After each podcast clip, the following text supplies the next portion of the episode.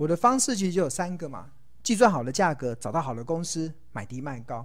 那刚刚有分享了怎么计算好的价格，大家都学会。那我来快速的、很快速的教大家怎么找到好的公司，怎么找到好的公司。大家还记得我一开始有讲，从二零一五年以来，我进行了非常多，而且我发现市场中没有人在跟我这样做这种大数据的分析。我把很多的策略进行大数据的分析，我把很多我听到的一些成功人的例子，我把它进行大数据的分析。好处是什么？好处就是你可以知道它到底是胡胡烂呢，它是胡烂的还是说真的？因为当他讲的很厉害的时候，我就把他讲的这个条件拿来做立大数据的回测，结果发现根本是一塌糊涂的时候，我就知道他在胡乱。但是如果他的方法我做大数据回测，发现是可行的，是胜率高的，是报酬率高的，我就会发现。他的方法可以相信。我现在已经进入到另外一个阶段了。我觉得这个阶段是我目前市场中很少看到人家在做。大家都，你你听到所有人在分析，都是分析自己的主观经验，自己多厉害，好像这样买这样卖，这样买这样卖，这些都是主观的。很多时候，很多时候主观的经验是骗人的，对啊，或者是主观的经验是被人家过度包装的。那我个人的习惯是，我会把这些人主观经验拿来做大数据的回测。只要结果好，我就会相信他；结果不好，我就会认为他是唬烂的，对吧？所以其实这个好处真的就那像我自己也是一样，会把我很多的方法进行大数据的回测。那好的方法我会留下来，而且大数据的好处我会精益求精，精益求精。因为为什么会讲大数据分析呢？我觉得这个还蛮……我讲一个例子好了，这个例子其实是我自己的一个例子啊，还蛮好玩的。就是我记得我家。家的路边有一个有一家那个卖咸酥鸡的摊位嘛，那个卖咸酥鸡的摊位。那这个咸酥鸡的摊位啊，很特别，就同样的摊位哦，我只要看到是男老板炸的啊，我就会去买。但是如果我发现男老板因为可能有其他事情不在，变成是女老板来帮忙炸的话，平常女老板是帮忙切切甜不辣啊，切咸酥鸡啊，切这些豆干这些的一些工作，然后炸的工作是交给。他的先生来炸，然后我我过去的经验蛮特别，就是只要是女老板炸的，我就不会去买，因为我发现啊，很特别，就同样一个摊位，同样一个油锅，然后同样的食材，男老板炸的跟女老板炸的出来这个食材就那结果就不一样，可女老板炸的就是就甜不辣就会不够烹，然后太油或者怎么样的，然后我就会思考，哎，这件事应该很好解决，因为其实。如果是所谓的数据化分析的意思是说，我只要控制好那个油的油锅的温度到多少度，我开始下锅。那下锅的时候要炸多久起锅？那如果这个数字能够被算出来，那你做出来的品质就会一致。那可能甜不辣的老板他们可能是用师傅的主观经验，就那个男老板用自己的经验看，哎，那个油大概差不多冒烟了，他就下锅，然后炸多。炸了多久？他自己大概经验弄一弄之后，他就起锅，所以他炸的就特别好吃。但是女老板可能就没有这个经验，所以他变成同样一个锅，同样一个食材炸出来就会不一样。但是如果这个方式它能够把油温的温度控制好，把炸锅的时间控制好，那男老板跟女老板炸的品质就会一样的。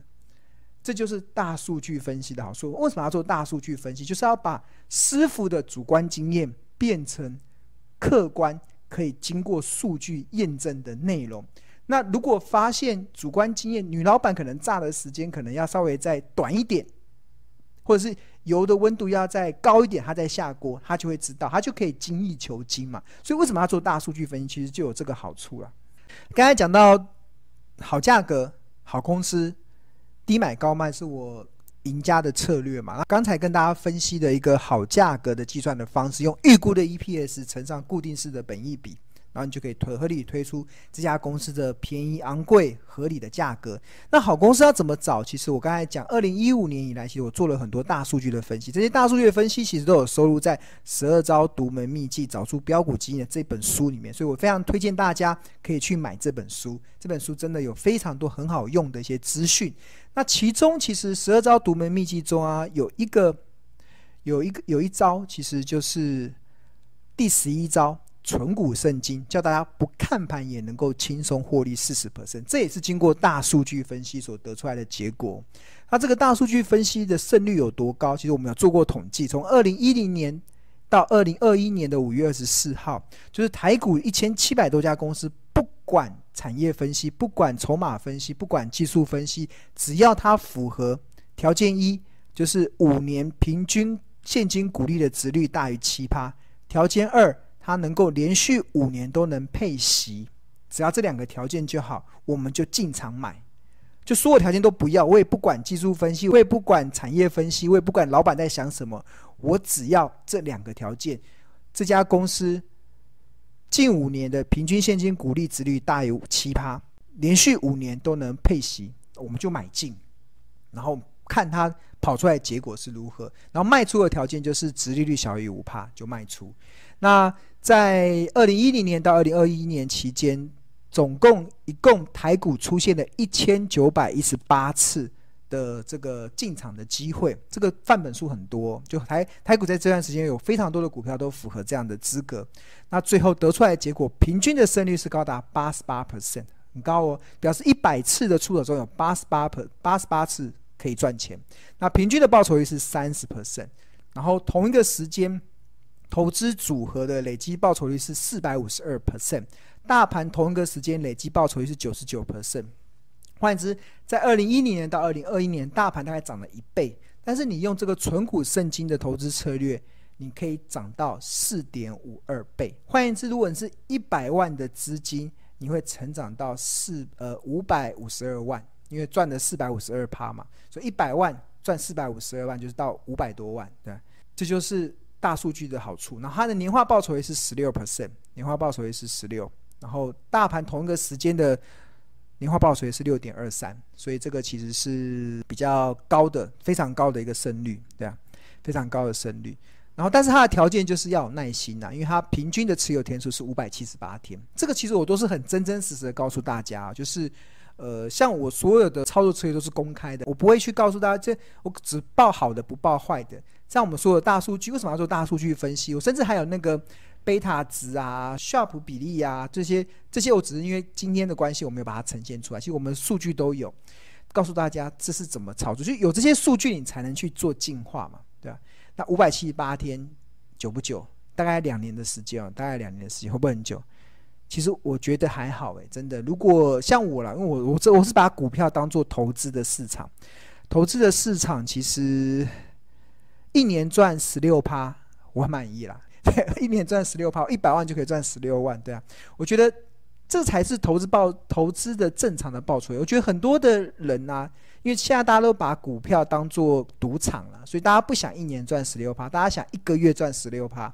所以当你一个月想赚十六趴的时候，你就会把股市当赌场了，对啊。所以你的心态要调整啊。像我自己的经验也有操作嘛，看我这边下面的经验，就我存股圣经的案例嘛。看，刚才有说他买进的条件就是五年的殖利率。你看，二这是二零一二年到二零一一六年，二四零是在汉唐，它平均股利是三点四四元，所以七趴殖利率的股价就是四十九。怎么算的？就三点四四除以零点零七，得出四十九元。然后二零一三年到二零一七年，因为它有新的股利配发，所以它的平均股利提升到四点二八，从三点四四提升到四点二八，所以七趴的殖利率。就变成四点二八除以零点零七，得出六十一元，得出六十一元。所以我的策略就很简单，股价在四九元以下，在二零一六年的时候，股价在四九元以下，我就买。你看，二这这下面是我的对账单。二零一六年的股价在四九，你看，我四七也买，四八也买，五一五二就差不多了。我四九四七我都买，都买，就把它买，就买了就对了。